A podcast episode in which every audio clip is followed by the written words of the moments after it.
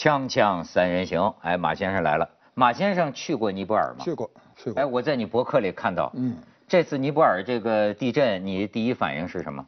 第第一反应就是那些古建筑，这个那杜巴广场的那建筑基本上都倒塌了啊，那是那个好像有十二个世界文化遗产。我看一些描写说，就是说这个。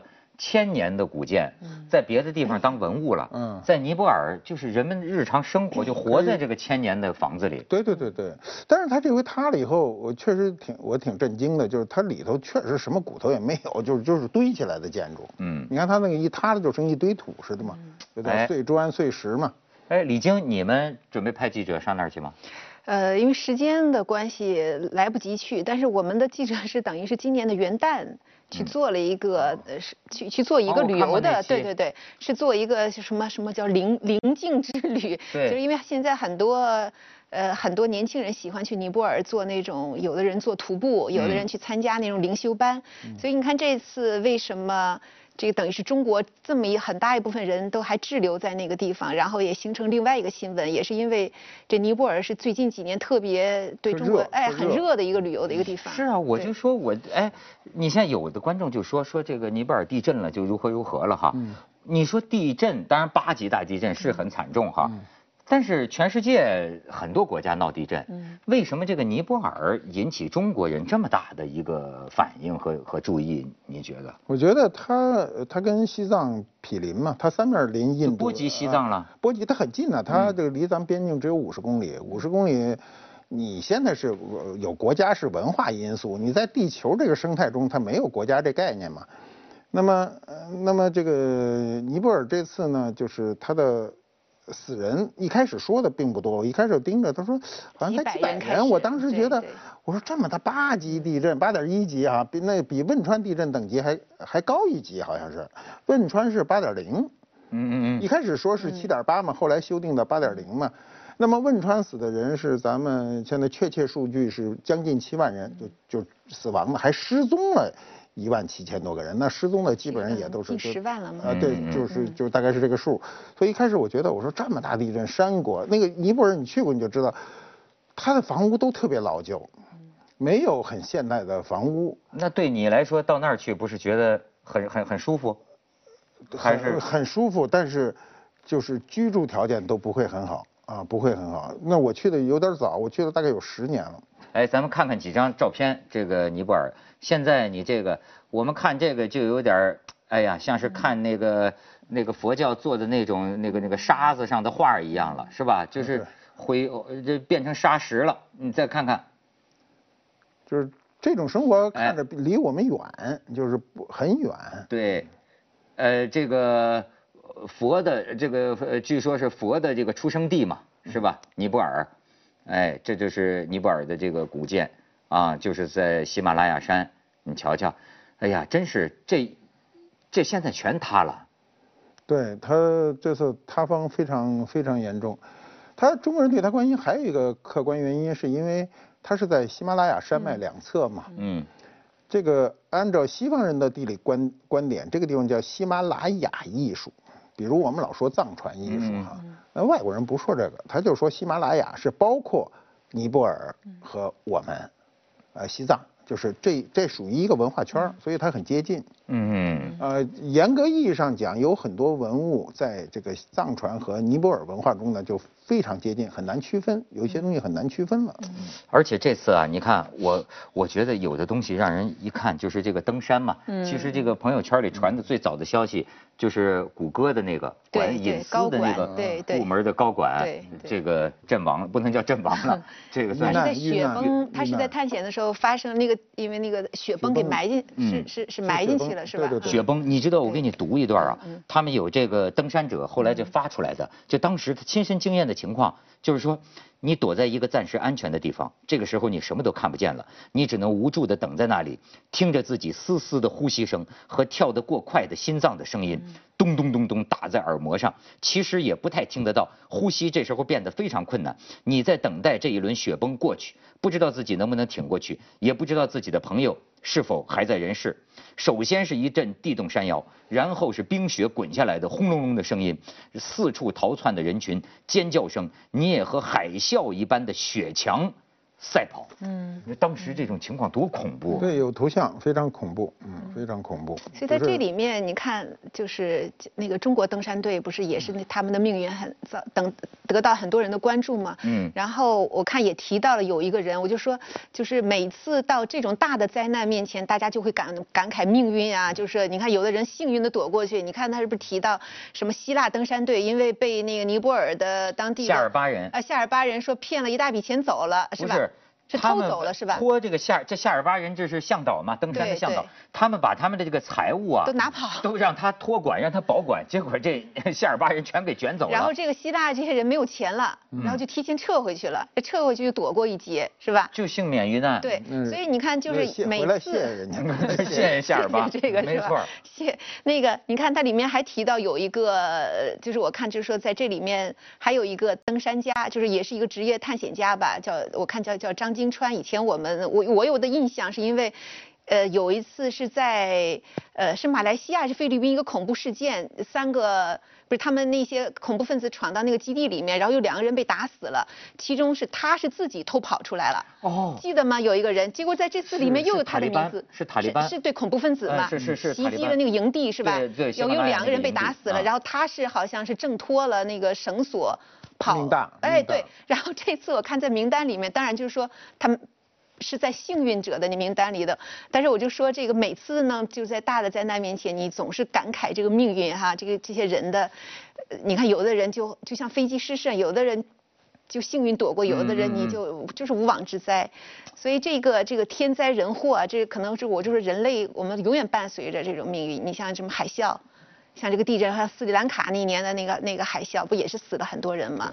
然后我注意这个事情，还是因为还有一个，我不知道你们看没看这个新闻，就说，呃，地震之后就有人说啊，这地震专家一一周前就在这开会，就说马上就要发生地震。嗯，你看到这个对是吧？那个是说有有预告，没有说马上，就说可能没想到这么快。对，其实他从就是你看这个地震时间，他四月二十五嘛。如果再晚一一周，就正赶上黄金周，赶上五一，哎呦，那中国游客那伤亡更大。而且呢，它这个登山呢也会增加，因为它气候开始变好嘛。现在其实现在这登山还都基本上还都是比较专业的。是。咱们现在登喜马拉雅的人有很多是非专业的。它就是商业化的那种商业化的，现在就很多人就是。就你有足够的钱，你雇得起夏尔巴人给你扛着，扛着氧气瓶给你给你送到那个大本营，是吧？这次呢，就是说还在呃这个这个，就是说还万幸，就是这个时间，如果往后拖一个星期，你整赶上五一，对，赶上五一，我觉得尼泊尔的就中国游客至少是是这个时间的三四倍。嗯，而且这次就说尼泊尔为什么我就说特别吸引人的关注啊？嗯，我觉得还有某种宗教色彩。嗯，就是而且呢，它有某种。你就像像你刚才说的，它是个叫灵性的一个地方，灵修的这么一个地方。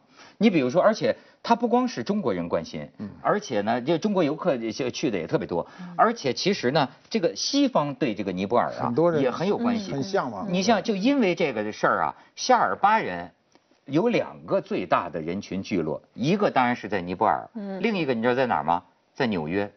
哦，是吗？这就是当年。他就是太多外国人呢，到这儿，在这个尼泊尔好像加德满都吧，有一条街叫做神奇街，因为我就看呢，就当时这个你在美国六十年代的时候，呃不是美国六十年代，全世界六十年代，那个时候就是那个嬉皮士运动，嬉皮士运动又是这种越战呐什么的，然后那个时候就西方青年呐，像那个 Beatles 他们这些人就是逃离就是主流价值，然后你知道他们的路线就是。穿越欧亚大陆，嗯，然后哎，真的就跟万里长征一样。不过他们的延安是加德满都，嗯，还有一个地儿是印度的，叫果果阿果果阿呀果果，就就就这俩地儿。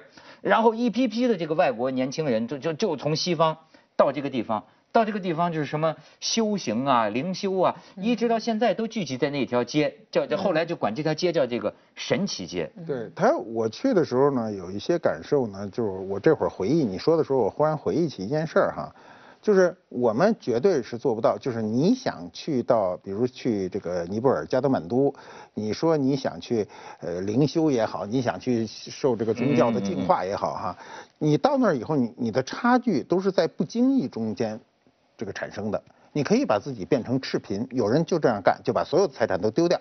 我身上没有钱，什么都没有，我就愿意加入到这个队伍里哈。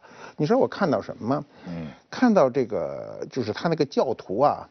呃，我们去时候下雨，小雨，小雨呢，就有人就到这些，就我们认为是名胜古迹，人家就认为是宗教圣地，就是你的出发点首先就不一样，对，就是你找不着他那感觉。然后他走累了以后哈，啊，他就走累了，就在我们眼前哈，他咣当找个地儿就坐下来了，这很正常吧？嗯。但是最不正常的是，我觉得那一块地儿，他坐下那块地儿有一湾子水。就咱们任何人都会躲开这汪水，因为旁边就是干燥的。坐水里，咣当他就坐水里，他就他就没有感觉，你知道吗？我就觉得他就看不见这个水。这什么境界？对，就是他那个境界是你想到，就是你你自个儿把自个儿全部都净化了，你想坐的时候，你屁股只要挪二尺就坐到干燥的地方去了，就起码不是干燥，就是没有这汪着的水，就浅浅的汪着一点水。这是缺心眼的吧？一屁股就坐在上面吧。什么感觉都没有，我当时看就愣半天，我就觉得他跟我们之间的那个就是，就对物物质或者说对这个眼观的这个世界的判断完全的不一样，他就坐着，而且没有感觉，没有感觉。那我觉得你往上挪一点，有一台阶儿是吧？虽然也是湿的，好在他们不汪着水啊。哎，他就咣当一屁股就没感觉坐在那儿，然后还不是感觉就翻包找东西干什么的。我当时就觉得，怎么就我们跟人的那差距就不是一星半点了？这个这个这个国家它是什么发展水平啊？这个很落后，很落后。对，很落后。刚才讲到就是说，呃，讲到一批。地震专家到正好在一个月前是一呃是是什么在加德满都还说预计要有一个大地震，但实际上我刚才想说的是，就是说其实地震就是这种灾难并不是那么好预测的，其实这是一个全世界的难题。虽然大家又开始说啊，你既然你们预测了，为什么不做防范？我是想说，其实这不是，这真的是切是我们人类面对的一个难题。然后，但是当时地震专家其实是在尼泊尔开会的时候，他重点是说。呃，像尼泊尔处于这种什么什么，咱们学地理什么那种板块对，这是一个地震高危的一个国家。但是像你们国家的这种建筑水平，会就一旦地震来临，它其实是一个防灾的和减灾的那么一次国际会议。然后我记得。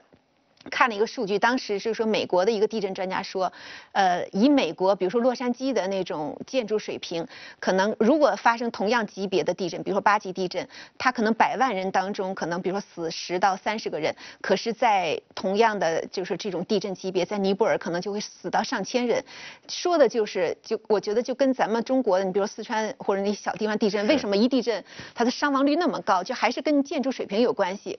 所以你看它这个这次一一震稍。微一震就就全塌下来，对，很多建筑太简陋了，对，坍塌的那个现场你就知道，它那个坍塌是瞬间的，就轰隆就变成一堆土，砖石土嘛，连缝隙都没有。嗯，但是它从目前报的这个数据上讲，截截止到今天的数据，我刚才看是四千三百多人。它肯定还得不断增加，还得不断增加，但是它这个数据肯定会低于我们汶川，它的级别比汶川高。嗯，它的级别比汶川是八点零嘛，它是八点一嘛。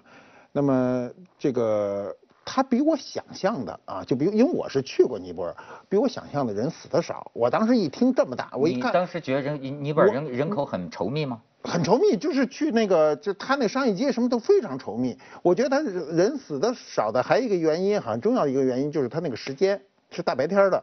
啊，汶川汶川当时也很好，汶川地震也是下午也是白天。汶川那个地震如果赶到是深夜，那太恐怖了。为什么？你知道咱们就建国以来这个地震死的最多的是唐山地震呢？唐山就是夜里，整是那个闷在里面，闷在里头都三点多钟，就是那是就是最晚的人也睡觉了，最早的人还没起来，那个点儿太损了，三点四十多分。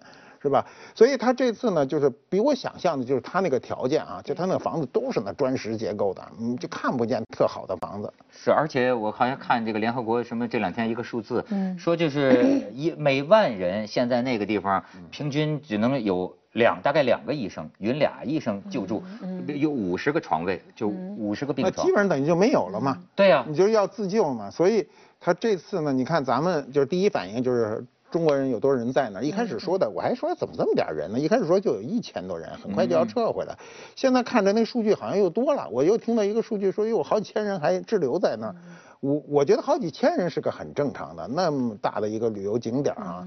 就过去我们去的时候，我记得我那时候早年去是看中国人非常少，非常看到中国人还感觉挺亲的，因为少嘛。嗯。那我想这两年的旅游热，这这又是正是春天，那肯定人多啊。现在有多少人咱也不知道了。而且你看这这两天这个朋友圈里，你就看出，哎，我觉得五国五民呐，就我们国家这这人呐，真是，哎，他是怎么回事呢？就是。哎，我觉我觉得老有一种意淫，你知道吗？就是《红楼梦》，曹雪芹发明出这个词儿啊。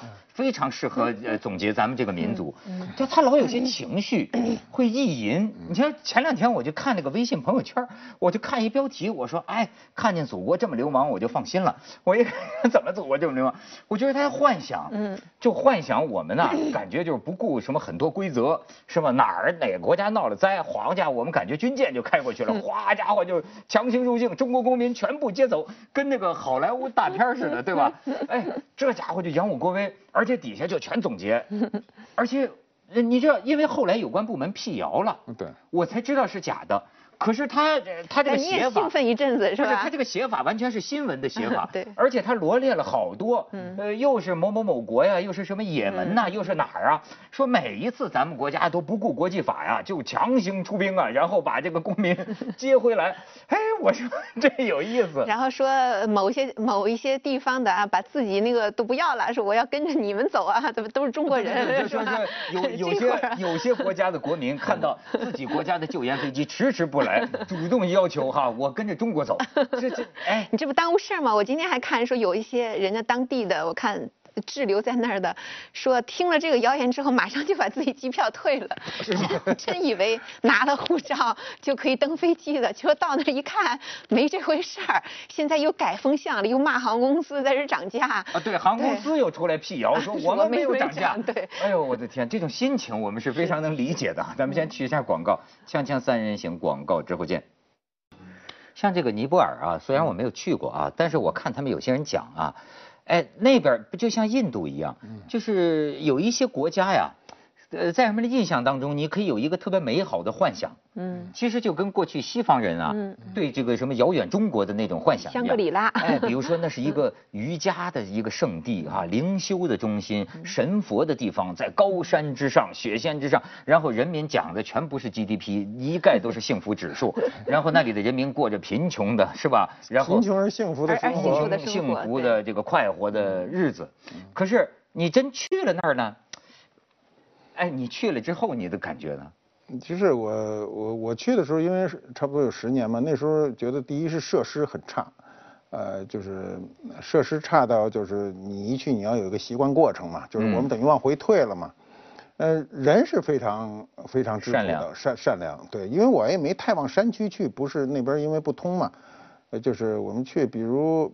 比比如坐车吧，嗯，他不会，就是你没有担心他会讹你钱，可能也许他讹了你钱，你没感觉，就是因为他便宜嘛，那个那个。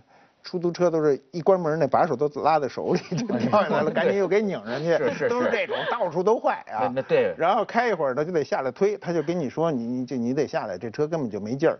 说你们人太沉，你得下来在后面推着，因为它经山路嘛。对。稍微往上山山就全是笑话，一路全是笑话。对，有些那个长途汽车它也没有站牌儿，就是 那个有的游客必须在纸上写了那个你要去的英文地址，上车给司机看。他们说那个高山呐，有时候就是个呃开过去啊，两辆公交。车呀，就是交错的时候，外边这辆轮子就在悬 空的就 过去了。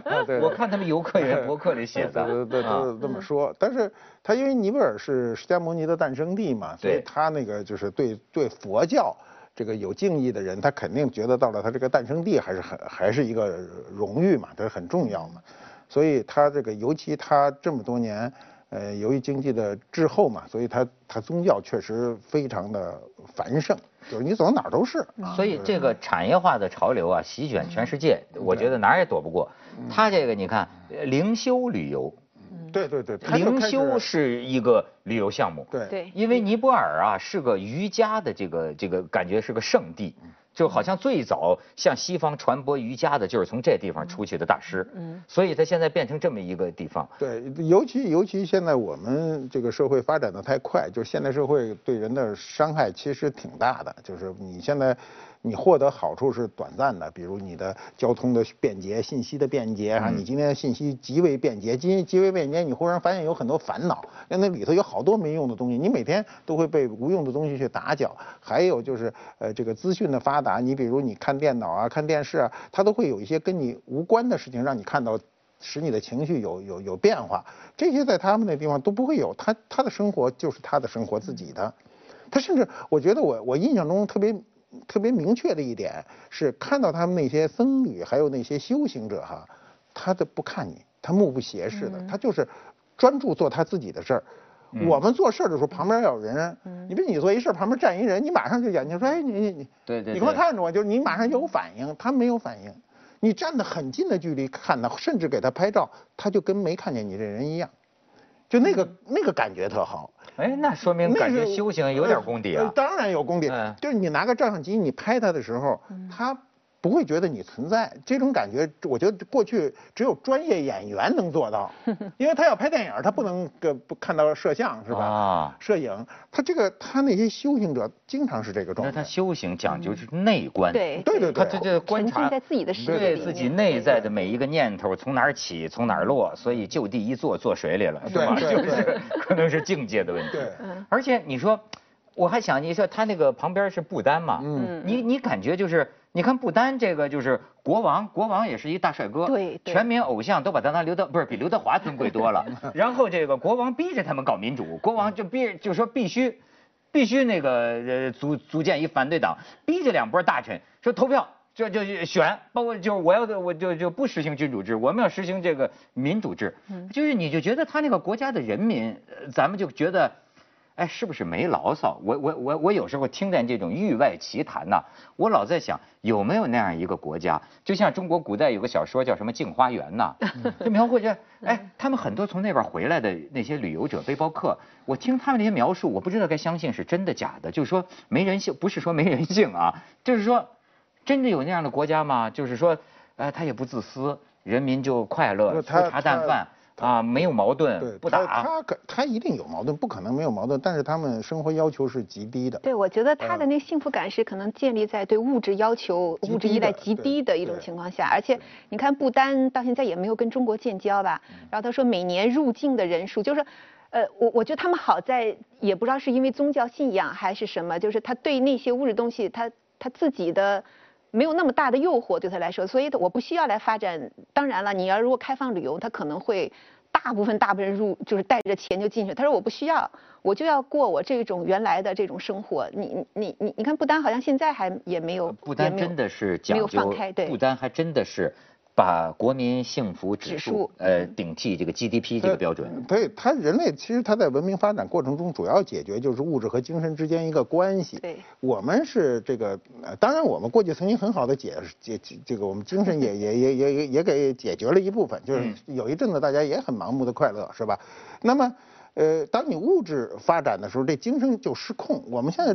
就是有点这个精神失控的状态，一部分人呢就是跑要跑到，比如摒弃现代生活，现在也有大量的这种案例，就是两口子离开城市直接上山里去住是吧？要不然就是去这些圣地去去感受一下，觉得纷杂的社会以及纷杂的社会关系。呃，人际关系，呃，天天弄得你很头疼。这个，你说我最近就老念叨这个陶渊明这个什么归我以为你说最近上哪寺里住一段呢？对，陶渊明就讲一句话呀，我就老琢磨。他说啊，这个既自以身为行义啊，惜惆怅而独悲啊。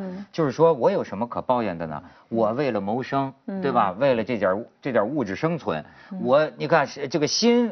被我的身体的需要，被我这个身体的需要给奴役了。我现在觉得我就是这样啊，养家活口，然后完全被奴役啊。所以你应该所以你去尼泊尔，对我刚才说你呀。对地震地震你就当救援人员嘛。我觉得这次救援还不错，救援我们中国救援队动作应该是在我看到最近这些年救灾里速度最快的。但是呢，我看他就是说，为什么也有人有抱怨？但是就是还是讲到尼泊尔它的这个基本建设上，他说那个机场上只有只能停八个叫什么八个机位好像，所以呢，就是你飞机即便飞到，你排不上队。所以为什么就是比如说在尼泊尔那边滞留的一些中国公民他回不来，就是你你飞机即便到那儿了，他那个在排开呀，但是机场很小，所以就是说也也导致很多人对这个航空有抱怨。但是我是觉得嗯，如果他这些年他机场没有改改建的话，那我觉得当年那机场确实很小，就是二层小楼红砖房，嗯，就这种跟现代化机场没干没没没关系，而且他那安检特奇怪。怎么了？呵，我当年去安检，那时候给我印象深刻的安检，就那安检谁检完了都不管前面那帮人，就你检完一遍，你刚过去，你觉得检完了哈，又上来一帮人说你还得安检，你说怎么又得安检了？说不是检完了？我说那个不不行，就又来一遍，然后呢，等你上飞机前又检一遍，就到了飞机跟前了，那没有廊桥的，就直接上舷梯的。又一人上来摸身，直接就摸你一遍，然后上上上去。那不是还我们去缅甸那个安检，干脆是个木门，我都不知道那个木门有什么作用，你知道吗？就过去了，然后 不是放射，不是是木头门，就是我们在缅甸去那个就那个小城市叫密支那，就是很多那个军迷喜欢的。那门是木门。然后接着为您播出健康新概念。呢？我要我说这个地方哪能有这个转盘？后来一看，也是推着三轮车，是吧？真的一点都不夸张，就手推车就推出来。